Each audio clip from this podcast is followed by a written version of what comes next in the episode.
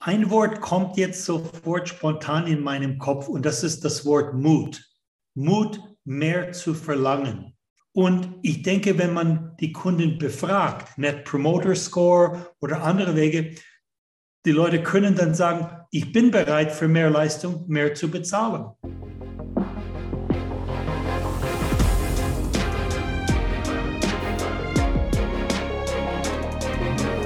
Herzlich willkommen zu Hashtag Fitnessindustrie, der Podcast über die deutsche Fitnessbranche von und mit Andreas Bechler.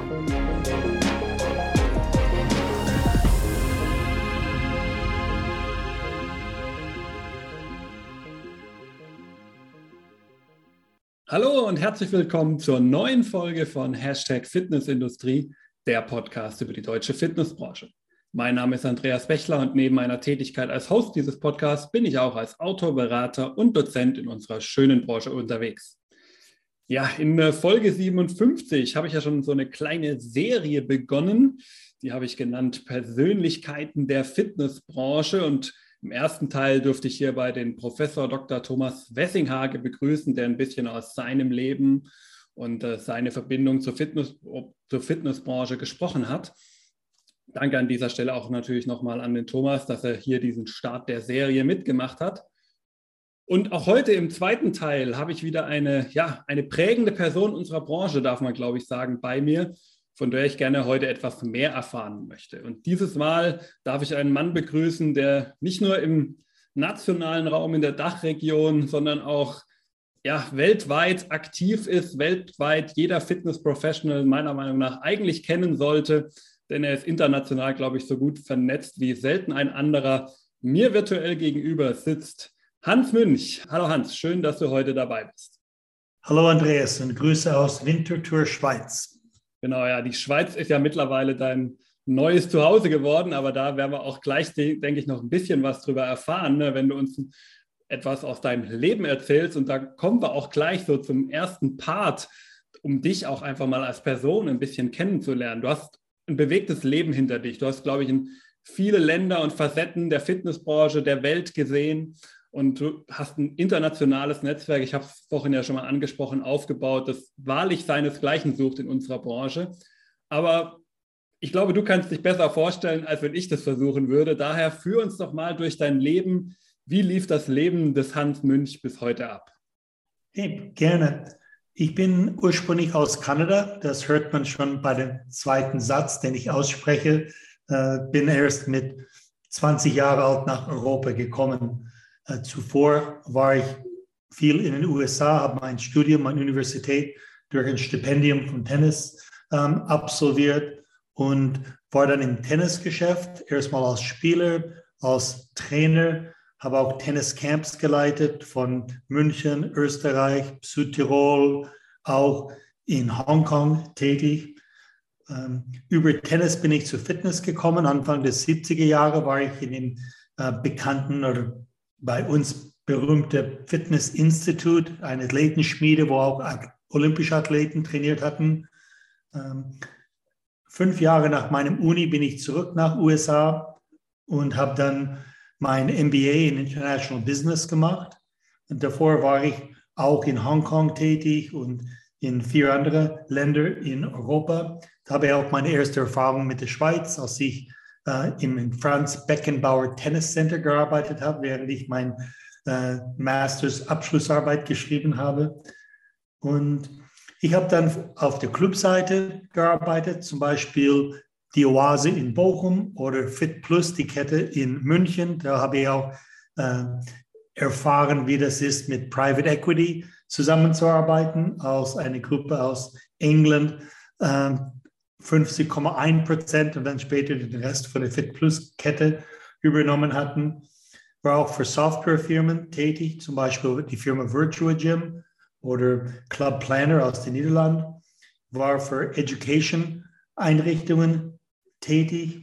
Und viele Leute kennen mich weltweit durch meine Tätigkeit von dem Weltverband IRSA, International Health Bracket and Sports Club Association, wo ich fünf Jahre in Boston tätig war und dann auch acht Jahre für Europa zuständig, bis ich 2016 äh, meine eigene Firma hier in der Schweiz aufgemacht habe und helfe Firmen, Clubs, Lieferanten, äh, vor allem die, die expandieren wollen, die ähm, Kontakte zu knüpfen, die Erfahrungen zu sammeln, damit die weniger Fehler machen, schneller äh, nach vorne kommen. Und äh, habe in der Regel auch äh, Tätigkeiten nebenbei als äh, Autor von diversen Fachartikeln, als Referent und Speaker. Zum Beispiel bin ich bei der Bund Personal Trainer für Deutschland oder Glucker Kolleg oder Fitfair in Niederlanden als Referent in diesem Jahr aktiv und äh, bin gerade aus einer kurzen Geschäftsreise nach Portugal und Spanien zurückgekommen. Ja, wir sehen schon ein bewegtes Leben auch heute noch. Auch heute noch, äh, wenn man vielleicht mal die kleine Corona-Pause wegnimmt, äh, bist du äh, schon immer viel unterwegs gewesen. Und ähm, wenn man jetzt mal so auf dein Leben zurückblickt und da so ein bisschen guckt, was dich da vielleicht auch begleitet hat, was, was würdest du sagen, was ist so deine wichtigste Eigenschaft, die dir diese beispiellose Karriere überhaupt erst ermöglicht hat? 1970 äh, habe ich die äh, Ontario Jugendmeisterschaft in meiner Klasse äh, gewonnen und bin dann äh, mit dem Ontario-Kader nach Vancouver, British Columbia gereist. Und das war meine erste Flugreise. Ich war dann Nummer drei in Kanada und habe meine Reisefreudigkeit entdeckt die wie mich infiziert hat und bleibt bis jetzt äh, ein wesentlicher Teil äh, von das, was ich tue. Ich reise gerne, auch ziemlich viel. Ähm, ich denke, dass ich gelernt habe, sehr früh diszipliniert zu sein, meine Ziele zu verfolgen, Ziele zu de definieren. Ich scheue nicht harte Arbeit und ähm, dennoch halte ich eine gewisse Perspektive. Ähm, also Betriebswirtschaft war mein Schwerpunkt äh, an der Uni, aber ich habe ein, äh, ein Minor, ein Unterteil, der mit Philosophie und Theologie zu tun hatte. Und das hilft einem, besonders wenn man Rückschläge hat, dass man eine gewisse Perspektive sieht. Gerade aus aktuellem Anlass sieht man auch, dass die Probleme, die man hat, relativ sind, wenn man die Ukraine-Invasion gerade betrachtet, dann sind die kleinen Probleme, die wir haben, im Vergleich nicht, nicht wirklich der, der Rede wert. Ja, da hast du vollkommen gerecht. Die berühmt-berüchtigten First World Problems, äh, die da sehr deutlich werden, wenn man nur ein paar hundert Kilometer nach Osten guckt, ähm, dann sieht man schon, wie unwichtig das dann am Ende des Tages doch ist und wie privilegiert wir uns alle hier fühlen dürfen, in diesen friedlichen Verhältnissen leben zu dürfen. Ja, ähm, Hans, ich habe natürlich im Vorfeld auf diese Folge, weil ich jetzt auch in Zukunft so ein bisschen einführen möchte, äh, ein paar unserer Kollegen aus unserem Netzwerk gefragt und äh, sie um Sprachnachrichten gebeten, in der Fragen für dich dann enthalten sein sollen. Und wir werden auch hier gleich die erste Frage mal einspielen und der sie ist auch passend zu diesem Thema Netzwerk. Ähm, und hier haben wir den Jonathan Schneidemesser mit der ersten Frage. Hören wir mal rein. Hallo Hans, hier ist Johann von der Body Media. Mich würde interessieren, wie groß dein Netzwerk über die letzten Jahrzehnte geworden ist und ob du eine oder mehrere Personen benennen kannst, die daraus besonders wichtig für dich geworden sind. Ja, Jonathan, ich habe, weil ich die Frage vorher abgehört hatte, ein bisschen äh, meine verschiedenen Kanäle äh, analysiert äh, und liege im Moment bei circa 12.000 zwischen LinkedIn, Facebook und Sing. Ich bin weniger auf Instagram, weil ich ein etwas älterer Mensch bin, Vorurteil da. Und ein Post, den ich vor acht Tagen äh, lanciert hatte, äh, heute früh gesehen, da war über 20.000 Ansichten dran. Äh, das schlug bei weitem meine vorher beste und es kommt manchmal ein bisschen auf den Algorithmus, den ich nicht verstehe. Aber über die Jahre habe ich auch die Kontakte gepflegt, auch durch die Reisetätigkeit, durch, durch Ursa und habe immer versucht, den Kontakt zu suchen. Deswegen bin ich auch ein gewisser Event-Junkie, dass ich äh, die Gelegenheiten nutze, äh, zu Events zu kommen, da, wenn man die Leute sieht und wenn man auch auf diese Meetings und diesen Events vorbereitet ist, Dann es hilft auch Namengedächtnis, Gesicht zu erkennen und auch Follow-ups zu machen. Gehört auch zu der Disziplin, die man machen muss. Zu der zweite Teil, äh, wer gerade in die Pandemie äh, ich äh, auch noch einen guten oder besonderen guten Kontakt hatte. Ähm, auch Podcasts habe ich auch gemacht, unter anderem mit John Naster von Retention Systems in Großbritannien oder Duncan Green von Momentum. Ähm, Mental Health 1, ein Programm von Graham Hine von Manchester, ähm, mehrere Male mit ihm ausgetauscht, den ich auch am 20. März äh, in Nordengland besuchen werde. Ähm, Justin Tamset von Active Management in Australien oder Jack Thomas von Basefit in äh, Bangkok oder die Blair-Gebrüder von Fit Summit in Singapur waren für mich auf Anhieb sehr prägende Leute. Takes and Talks aus den USA mit Bill McBride, auch sehr spannende äh, Podcasts, Webinare, die ich gerne mitgenommen habe. Genau, und bei den vielen Namen, die wir jetzt gerade hatten, äh, werde ich mich dann im Nachgang vom Podcast auch nochmal ransetzen, alle in die Show Notes auch nochmal verlinken. Dann kannst du, lieber Zuhörer, natürlich auch sehr gerne nochmal im Nachgang die ganzen Namen, die auch selber mal anschauen, vielleicht auch den Personen auf den einschlägigen Portalen folgen, die man so kennt, oder auch die damit verbundenen Firmen, Podcasts und was es eben noch so alles gibt, die in Ruhe auch mal anschauen kannst.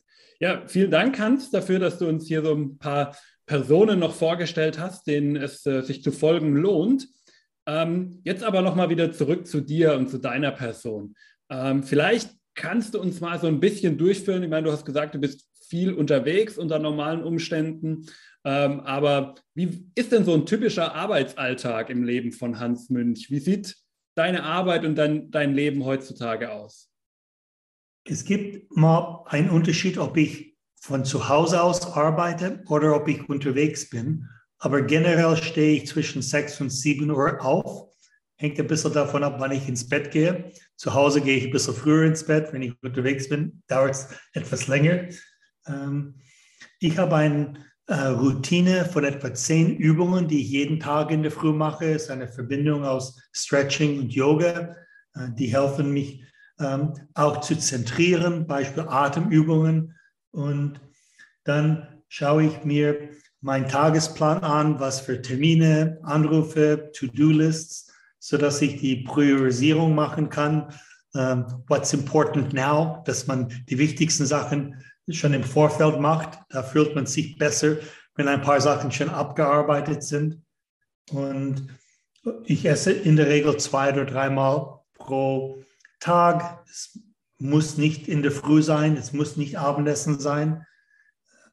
Als ich dann von Sri Lanka, von meinem sechsten oder siebten Ayurveda-Kur Mitte Januar zurückgekommen bin, habe ich die Gewohnheiten, die ich dort wieder äh, erlernt hatte, hier weitergemacht, habe sechs Kilo abgenommen in diesen 15 Tagen und äh, bis auf eine dieser sechs Kilos sind die alle noch weg, Gott sei Dank. Und das ist auch wieder ein Beispiel. Wenn man diszipliniert bleibt, dann kann man auch die guten Sachen äh, auch beibehalten. Genau, und da sprichst du ja im Grunde schon äh, das, eines der Kernthemen unserer Branche an. Ich denke, du bist da das beste Beispiel dafür. Ähm, man kann so lange auf so hohem Level auch im beruflichen Alltag äh, agieren. Man muss nur ein bisschen was dafür machen. Und das ist ja, der wesentliche Kern unserer Branche. Und das ist eine schöne Überleitung, denn genau da wollen wir jetzt auch als nächstes so ein äh, bisschen hingehen und uns mal so ein bisschen mit deiner Sicht auf unsere Branche, auf die Fitnessbranche in Deutschland, weltweit, so ein bisschen aus, äh, auseinandersetzen. Und ähm, du bist jetzt ja auch schon so lange in der Fitnessbranche aktiv. Wie hat sich deiner Meinung nach die Branche in dieser Zeit aus deiner Perspektive verändert? Natürlich, wenn man über 40 oder 50 Jahre das betrachtet, hat man natürlich ein, ein riesen Wachstum erfahren. Viel mehr Leute trainieren, viel mehr Clubs entstehen, die Differenzierung, zum Beispiel die High Volume, Low Cost oder die Budget Sektor gab es in den 70er, 80er Jahren nicht. Genauso vor 15, 20 Jahren gab es nicht die Boutique-Sektor, den, den, es jetzt gibt. Und daher denke ich, ähm, man hat auch viel mehr Leute, die gerne ihr Traumberuf mit Fitness auch verbinden, weil es mehr Möglichkeiten gab. Die Ausbildungsorganisationen wuchsen sehr, sehr schnell. Und was mich auch sehr äh, begeistert ist, wie unterschiedlich die Märkte sind. Gerade wo ich ein paar Clubs in Spanien gesehen habe und Portugal neulich oder in Österreich, ist es unterschiedlich von der Einstellung, wie man die Geschäfte macht, auch die Rechtsgrundlage, Beispiel Reha, wie kann man das integrieren oder nicht, oder Zusammenarbeit mit Ärzten oder die Kooperation mit ähm, Aggregatoren wie Urban Sports Club. Ähm, sind schon viele Sachen, die, die meist gut waren, aber die stellen manchmal eine Bedrohung dar von den Geschäftsmodellen, die viel dynamischer geworden sind. Und die Zeiten sind schneller geworden. Es ist nicht nur die Einführung von Smartphones vor 10, 15 Jahren, sondern auch die, die neuen Medien, die Social äh, Aspekte. Das, der, Kunde hat viel mehr Macht und kann das teilen und beeinflusst auch die Meinung von anderen. Und ähm, 80 Prozent einer eine Statistik haben schon den Club recherchiert, bevor sie durch die Tür gehen. Und, und deswegen alle die Stimmen, die, die da sind, nicht nur die eigene, stellen auch dein Image fest, bevor die Kunden überhaupt überlegen, ob sie dir das Vertrauen geben, ähm, Mitglied zu sein. Okay, ja, sehr spannend. Ja, ähm, du hast es gerade schon gesagt, du bist jetzt ja schon im Grunde seit Jahrzehnten in dieser Branche aktiv und hast schon viel in dieser Zeit äh, mit der Branche auch mitgemacht. Und äh, passend dazu, zu dieser langen Zeit und zu deiner Sicht auf die Branche, habe ich auch hier wieder eine Frage aus der Community. Und äh, diesmal ist es Till Pitchelt, dem Hörer vielleicht noch bekannt aus Folge 40 und der einen oder anderen Übernahme meines Podcasts. Und auch da hören wir mal kurz rein. Hi Hans, du hast deinen Fitnesswerdegang ja 1977 gestartet, was ja schon eine ganze Weile in der Fitnessbranche ist. Mich würde wahnsinnig interessieren, was dich seit 45 Jahren an der Fitnessbranche so sehr interessiert und noch viel eher würde mich interessieren, was dich bei deinem Blick auf die Branche seit jeher frustriert und scheinbar nie gelöst werden kann. Ja, Till, ich würde sagen, als erstes, was mich begeistert, ist die Kreativität der Branche. Es gibt sehr viel Energie, Emotionen, Bereitschaft, Sachen neu auszuprobieren. Gerade was im Moment in dem Boutique-Bereich global läuft, ist sehr spannend. Wir haben auch eine atemberaubende Steigung der Akzeptanz von Home Training erlebt, auch ein ziemlich steiler Fall von Peloton, gerade die letzten paar Monaten. Und das ist einerseits ähm, die gute Seite. Was mich manchmal frustriert, ist, die Sachen, die wir in den 80er, 90er Jahren gelernt haben, sind zum Teil vergessen worden. Äh, Anamnesen, Bedarfsanalyse. Wenn ich in Clubs gehe, da fehlen manchmal die Basics. Und das tut mir leid, weil man meint, die Sachen sind seit zehn Jahrzehnten bekannt und sind trotzdem nicht an den Front angewendet. Oder die Betreuung von allen Mitgliedern wo ein Trainer eine Sicht über das gesamte Feld, die gesamte Trainingsfläche und viele kleinere Berührungen, auch nur Sichtkontakt kann viel ausmachen. Und was mich manchmal frustriert, wenn ich in Clubs gehe, und ich bin in hunderte von Clubs jedes Jahr, ist, sobald die Leute vielleicht ein oder zwei Einweisungen bekommen, dann verfallen sie in dem sogenannten See, wo alle Mitglieder gleich sind und haben nicht genug äh, Aufsicht, Betreuung und Ansätze da. Es gibt Hunderte und Tausende von Clubs, die das auch gut und anders machen mit Periodisierung und regelmäßiger Kontakt. Aber ich sehe in der Regel, dass die Betreuung vernachlässigt wird, vielleicht zum Teil wegen dieser Budgetentwicklung, wo man sagt, die, die Wertigkeit von Fitness ist nicht so hoch, wie es sein sollte. Damals, Anfang der 70er Jahre, habe ich circa 90 Euro pro Monat bezahlt. Und jetzt ist der Durchschnittsbeitrag in Deutschland bei 45 und das ist auch nicht möglich, so eine gute, hohe, beständige Qualität zu haben, wenn man nur 20 oder 30 Euro im Monat von dem Kunden bekommt. Es sei denn, man hat ein Modell, wo viel auf Personal Training gesetzt wird. Ähm, lass mich da vielleicht mal nachfragen, Hans, weil da kommt mir so, wenn, wenn du da äh, drüber sprichst, so eine, noch eine Frage in den Kopf. Wo haben wir denn da dann das Problem? Sind es wir als Branche, als Clubbetreiber, die uns zu sehr vielleicht vom, vom Preis leiten lassen, die zu preissensibel reagieren und dann an der falschen Stelle sparen? Sind es die Kunden, die nicht die Bereitschaft haben, diesen Preis zu zahlen und für diese Betreuung dann auch entsprechend zu zahlen, was dann einfach notwendig ist. Du hast ja den Preis gerade angesprochen, der, den du früher gezahlt hast. Wo muss man da vielleicht auch ein bisschen einen Shift im Mindset äh, machen, damit das Ganze sich dann in Zukunft zum Besseren ja für alle Beteiligten äh, verändert? Ja, ähm, ein Wort kommt jetzt sofort spontan in meinem Kopf und das ist das Wort Mut. Mut, mehr zu verlangen gerade in Oviedo in Asturias, äh, Bundesland in Nordspanien, habe ich einen wunderschönen Club gesehen, hat im Mai letztes Jahr aufgemacht, während der Pandemie nicht einfach, aber die haben 4000 Mitgliedschaften und 6000 Benutzer, die einen Preis von 39 Euro im Monat für eine Person und 59 für eine Familie mit Frau oder eingetragener Partner und so viele Kinder, wie man will. Und ich habe den, eine der Direktoren gesagt, ich finde, dass ihr zu wenig anbietet für, für das. Und sogar für Jugendliche bis 21 Jahre alt, für Senioren über 65 liegt der Beitrag bei 29 Euro. Sie haben auch zwei Schwimmbäder drin, die haben auch Sauna, sie haben auch Paddle draußen, die haben fünf verschiedene Kursräume, wunderbar ausgestattet. Und nur 39. Auf der anderen Seite, und da war ich beim Abendessen und der Clubmanager war dabei, habe ich gesagt, in dem Haupttrainingsbereich, wo die Fitnessgeräte sind und vielleicht 120, 150 Leute gleichzeitig trainiert hatten, die Anlage ist groß, über 4000 Quadratmeter, war nur ein Trainer dort.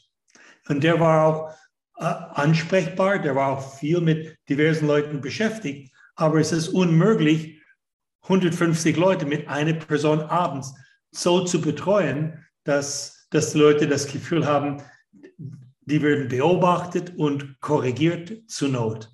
Und die haben auch so pervers für mich, wie das klingt, die haben gar kein Personal Training Konzept. Die bieten gar kein Personal Training. Ich denke, dass die Leute die Hand heben würden, wenn sie wussten, es ist verfügbar, auch wenn nur fünf oder zehn Prozent. Das wären auch 200 oder 400 Leute, die mehr bedient wären. Und ich denke, wenn man die Kunden befragt, Net Promoter Score oder andere Wege, die Leute können dann sagen, ich bin bereit für mehr Leistung, mehr zu bezahlen. Okay, und ich glaube, wir können aus der Sache dann auch so ein bisschen mitnehmen, durchaus den, den Mut auch mal zeigen, eine vermeintlich unpopuläre Entscheidung, dass man vielleicht auch mal ein bisschen höheren Preis äh, verlangt, aber dafür eben auch, wenn man die Rechtfertigung hat, dass man die von dir ja zur Frage davor schon genannten Basisleistungen einfach auch so ein bisschen erfüllt, die Basics, die unsere Branche ausmacht, dann ist man dazu auch in der Lage und schafft es dann auch ähm, durchaus auch mal ein bisschen in ein anderes Feld zu gehen und dann natürlich auch in einen ganz anderen ähm, Kosten äh, im Vergleich zu Umsatzbereich zu kommen, der dann überhaupt natürlich auch erst ermöglicht, dass man den Kunden wirklich so betreut, wie man es eigentlich, ich glaube, das würde ja jeder Betreiber in seiner Seele sagen, weil er ist ja nicht umsonst mal Studiobetreiber geworden, ist ja eigentlich in der Seele auch gerne möchte. Ja, und dazu, Andreas, denke ich an den sogenannten Idealkundenprofil.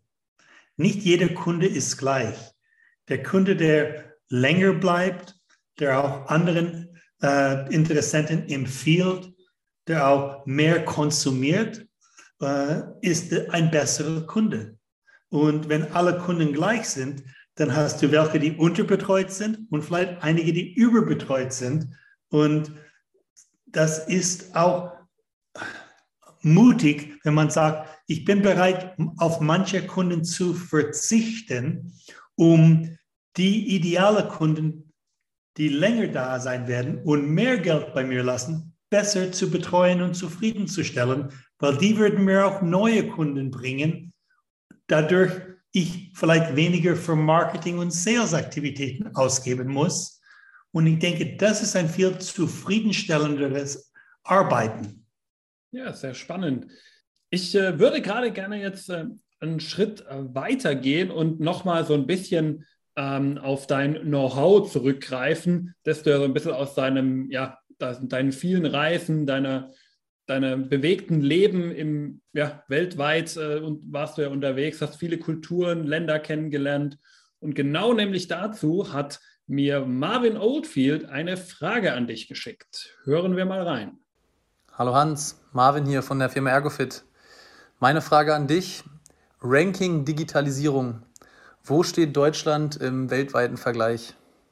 Ja, und ich würde die Frage vielleicht sogar gerne noch ein bisschen erweitern, Hans, weil es würde mich nämlich auch extrem interessieren, wo denn die deutsche Fitnessbranche in Sachen Digitalisierung im internationalen Vergleich steht. Okay, danke Marvin. Es ist auch schwierig, Pauschalurteile zu, zu setzen, weil es gibt einige deutsche Ketten und auch Einzelclubs, die hervorragend mit Digitalisierung umgehen. Und, und deswegen ist das nicht eine, sage ich mal, eine empirische Antwort, die ich gebe, sondern eine gefühlte. Ähm, Deutschland liegt generell unter den Top 10 der gesamten Märkte. Aber Deutschland ist nicht ein First Mover. Äh, ein Deutscher ist in der Regel einer, der mehr abwartet.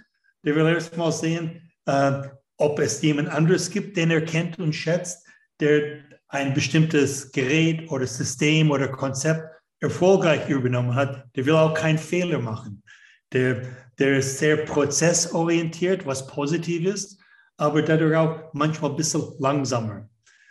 Nach dieser Einleitung würde ich sagen, dass generell trotz vieler Zuschüsse und Förderungen für Digitalisierung von der Bundesregierung der letzten paar Jahren, dass diese Digitalisierung nicht durchgehend äh, in den Clubs zu sehen sind. Viele Clubs haben eine App zum Beispiel.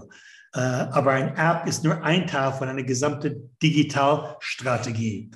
Äh, bei dem Meet the Top Event im September habe ich äh, eine Teilnehmerin, die vier Clubs hat in Nordschweden, eine Flugstunde nördlich von Stockholm. Und sie benutzt zum Beispiel ein QR-Code auf Banner in jedem Club. Zum Teil sind ihre Clubs mit begrenzten Betreuungszeiten da. Und sie sagt, jedes Mitglied ist quasi eine erweiterte Mitarbeiter, wenn die Umkleidekabinen schmutzig sind, wenn ein Gerät nicht gut funktioniert. Sie nehmen ihr Smartphone, machen ein äh, öffnen den App und sagen, hey Annie, das Gerät ist kaputt oder da war, hat irgendwas nicht funktioniert. Und, und dadurch, du kannst dir vorstellen, Marvin und Andreas, dass die Mitarbeiter nicht unbedingt immer erfreut sind über sowas. Ähm, als ich dann in Spanien war und Geschichten gehört über den, den Wechsel, wenn gut gemeinte Mittelmanagement versucht, alle Prozesse zu kontrollieren, dann ist der Trainer in diese benannte Kette, die früher sehr viel mit den, mit den Mitgliedern in Verbindung war, viel mehr beschäftigt mit Berichten zu erstatten, weil jede Anlage jeden Tag auf mehreren Ebenen kontrolliert wird und man muss das auch berichten und das kann wieder zu weit gehen. Aber ich kann auch ein positives Beispiel von der Kette Solinka, die in Portugal sehr stark sind. Sie haben auch moderne Wege, zum Beispiel zu beobachten, festzuhalten, wo verbringen die Leute die Zeit in den Clubs und können dadurch Mitarbeiter, Einteilung besser steuern, Kapazitäten und arbeiten auch mit Net Promoter Score und andere Wege, damit man auch tatsächlich nah an den Kunden arbeitet. Und hierzu, gerade durch die Pandemie, hat sich eine, eine tolle Möglichkeit angeboten, die wenig deutsche Clubs nutzen. Und das ist die Betreuung außerhalb der eigenen vier Wände. Die ist möglich, aber Streaming von Kursen, entweder eigene oder durch äh, Drittanbieter, und Les Mills ist ein fantastisches Beispiel dafür, da gibt es aber eine Lücke. Es gibt kein Feedback in der Regel oder keine Analyse, wie viel Prozent der Kunden nutzen das.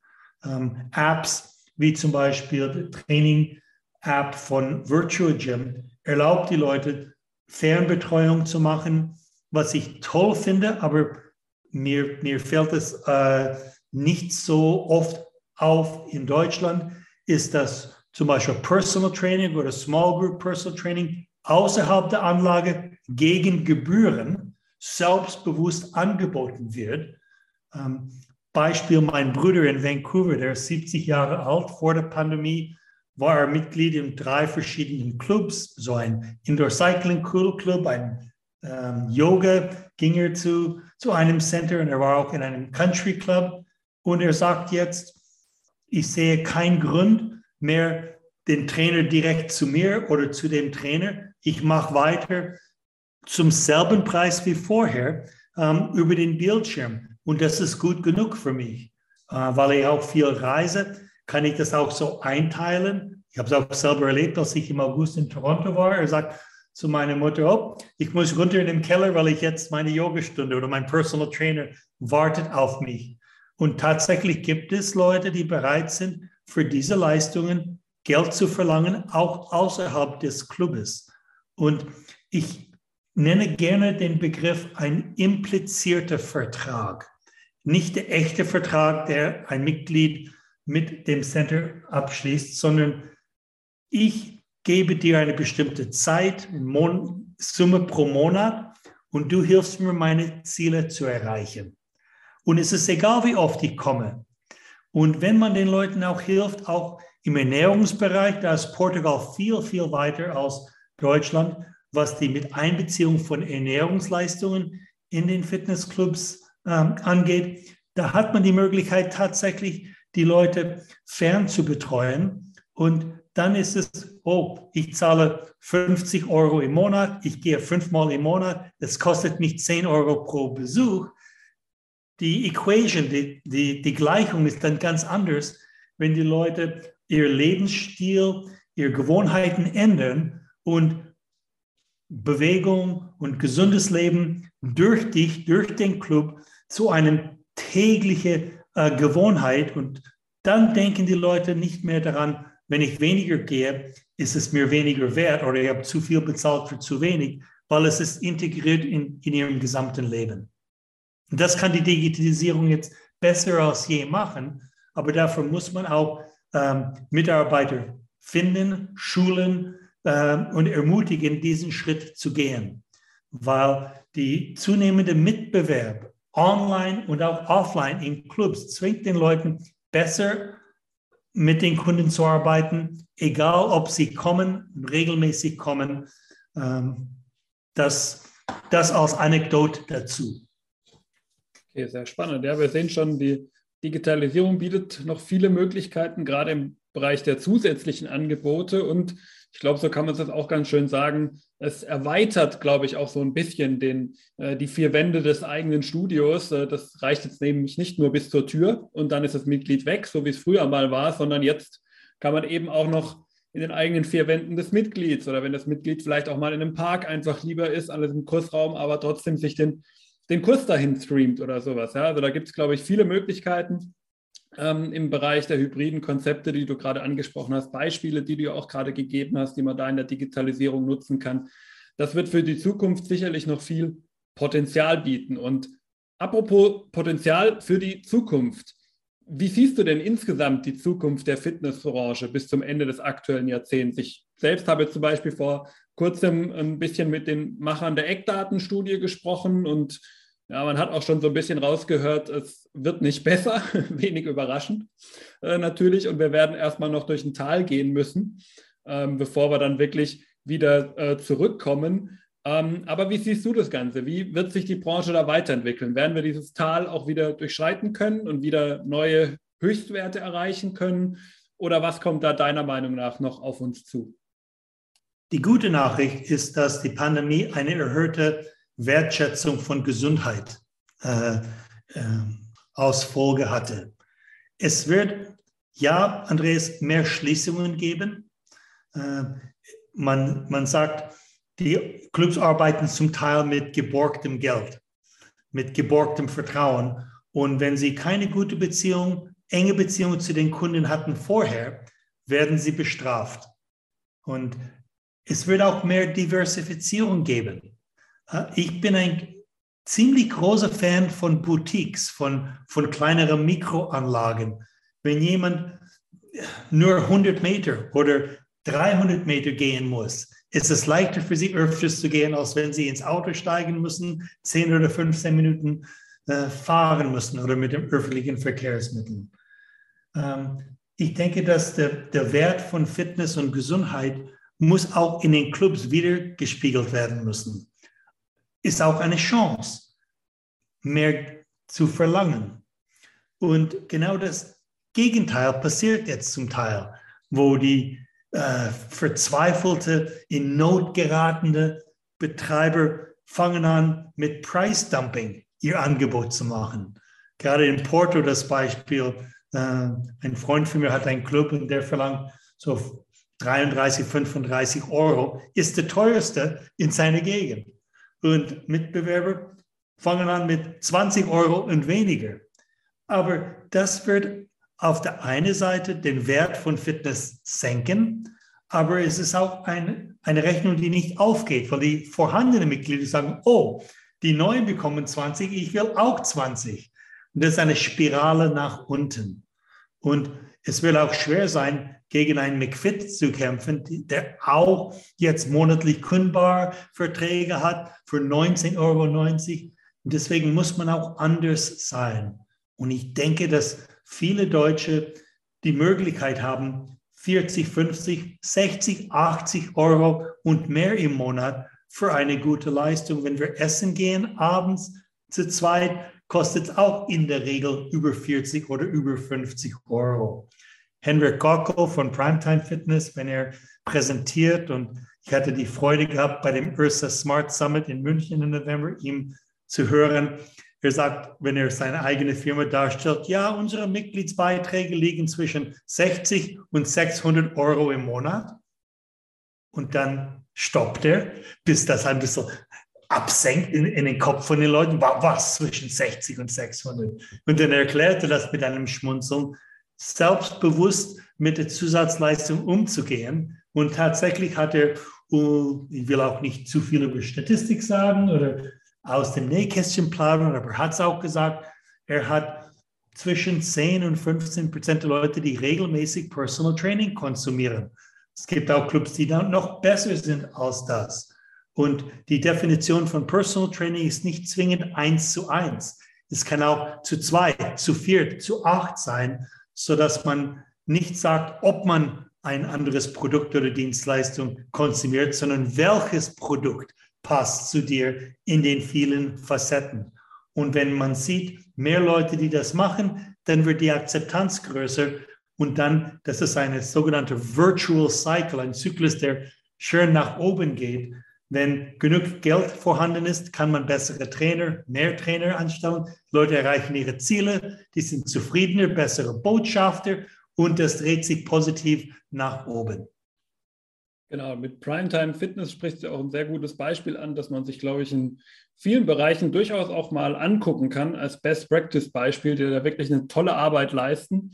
Und ähm, auch hier im Podcast haben wir ja schon mal über die Art und Weise, wie die dort Variables äh, bei sich im Studio einsetzen, gesprochen. Und falls dich, lieben Zuhörer, das noch interessiert, dann schau doch mal in die Folge 39 mit dem Tim Suchland vom Primetime Fitness rein. Da erfährst du auch dazu noch ein bisschen mehr. Ähm, ich würde dir gerne noch eine kleine Anschlussfrage stellen, Hans, ähm, bezüglich der Zukunft der Fitnessbranche. Ähm, weil wir in, in, letzter Zeit haben wir ja auch immer wieder und das auch teilweise ja schon gesehen, ähm, wie große Player auch in diesen Markt gegangen sind. Und ähm, nennen wir Amazon unter anderem mit dem Kauf von Fitbit. Ähm, nee, Google, Entschuldigung, Google war der Kauf von Fitbit. Amazon mit auch eigenen Uhren reingegangen. Apple, was ja auch mittlerweile mit einem ja, digitalen Kurssystem auf den Markt gegangen ist. Und viele Betreiber, ähm, habe ich zumindest immer das Gefühl, äh, wenn man so die Kommentare unter solchen Nachrichten sieht, sehen, haben so eine gewisse Angst davor, wenn diese großen Player in den Markt kommen. Und wie stehst du dazu? Wie würdest du sagen, bereichern diese Player unseren Markt? Machen sie den Markt vielleicht auch ein bisschen schlechter? Wie verändern sich durch diese Eintritte der Markt? Ja, es ist ein bisschen David gegen Goliath zum Teil. Äh, auch wenn ein McFit kommt in deine Gegend oder auch kleinere Ketten und Franchise kommen. Und man muss auch tatsächlich ähm, seine Nische, seinen Platz finden, weil man kann nicht mit allen vergleichbar sein und mit allen konkurrieren. Und das ist sowohl bei den existierenden Playern in den Bricks and Mortar, in den vier Wänden, sondern auch bei den Digitalanbietern ich würde sagen, Gott sei Dank gibt es nicht die Situation, dass die Leute eine langfristig oder noch nicht abzusehen langfristige Veränderung ihres Konsumverhaltens. Sie haben auch zu Hause und im Freien trainiert, aber sie vermissen auch den persönlichen Kontakt, die Community, die Vergemeinschaftung. Und das ist unsere Chance. Wenn wir in der Lage sind, Mitglieder untereinander zu vernetzen, dann, dann würden sie ihre ähm, Mitgliedschaft nicht kündigen, weil sie verlieren ihre Freunde oder Kontakt zu den Freunden. Und ich denke, dass die, eine der größten Chancen ist zu erkennen, dass viele Leute unbewusst inkompetent sind. Die wissen nicht, was sie nicht wissen. Das heißt, wir sollen mehr Akzent setzen die Benefits, den wir erzielen durch das, was wir anbieten, ähm, mehr in den Vordergrund stellen, Programme anzubieten, nicht nur Mitgliedschaften. Und ab März gelten die neuen Verträge, maximum zwölf Monate und dann Monat zu Monat. Und der Kunde gibt dir die Note jeden Tag und jeden Monat. Wenn du nicht Tag für Tag, Woche für Woche, Monat für Monat Leistung bringst, dann wirst du brutal bestraft.